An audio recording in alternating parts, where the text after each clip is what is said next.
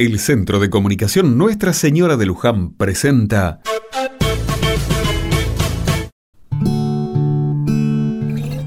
Otra mirada.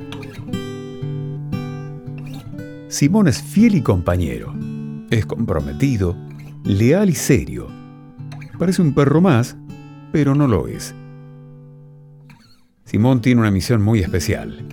Es el perro guía de María, una vecina no vidente que vive en el pueblo.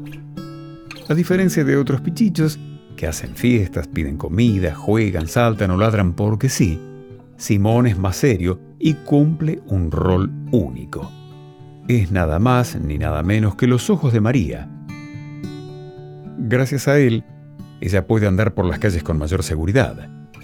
Él le alerta de peligros en el camino, si hay escaleras, baldosas rotas o alguna persona sospechosa, y también es de alguna manera quien cuida de ella ante algún inconveniente que pueda tener. Ser perro guía no es tarea sencilla. Requiere dos años de entrenamiento, gran espacio para desarrollar distintos tipos de habilidades y más de una docena de profesionales para llevar adelante este entrenamiento tan particular.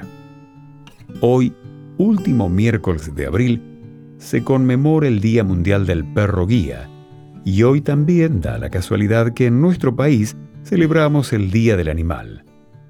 La fecha corresponde al fallecimiento del doctor Ignacio Lucas de Albarracín, fundador y presidente de la Sociedad Protectora de Animales.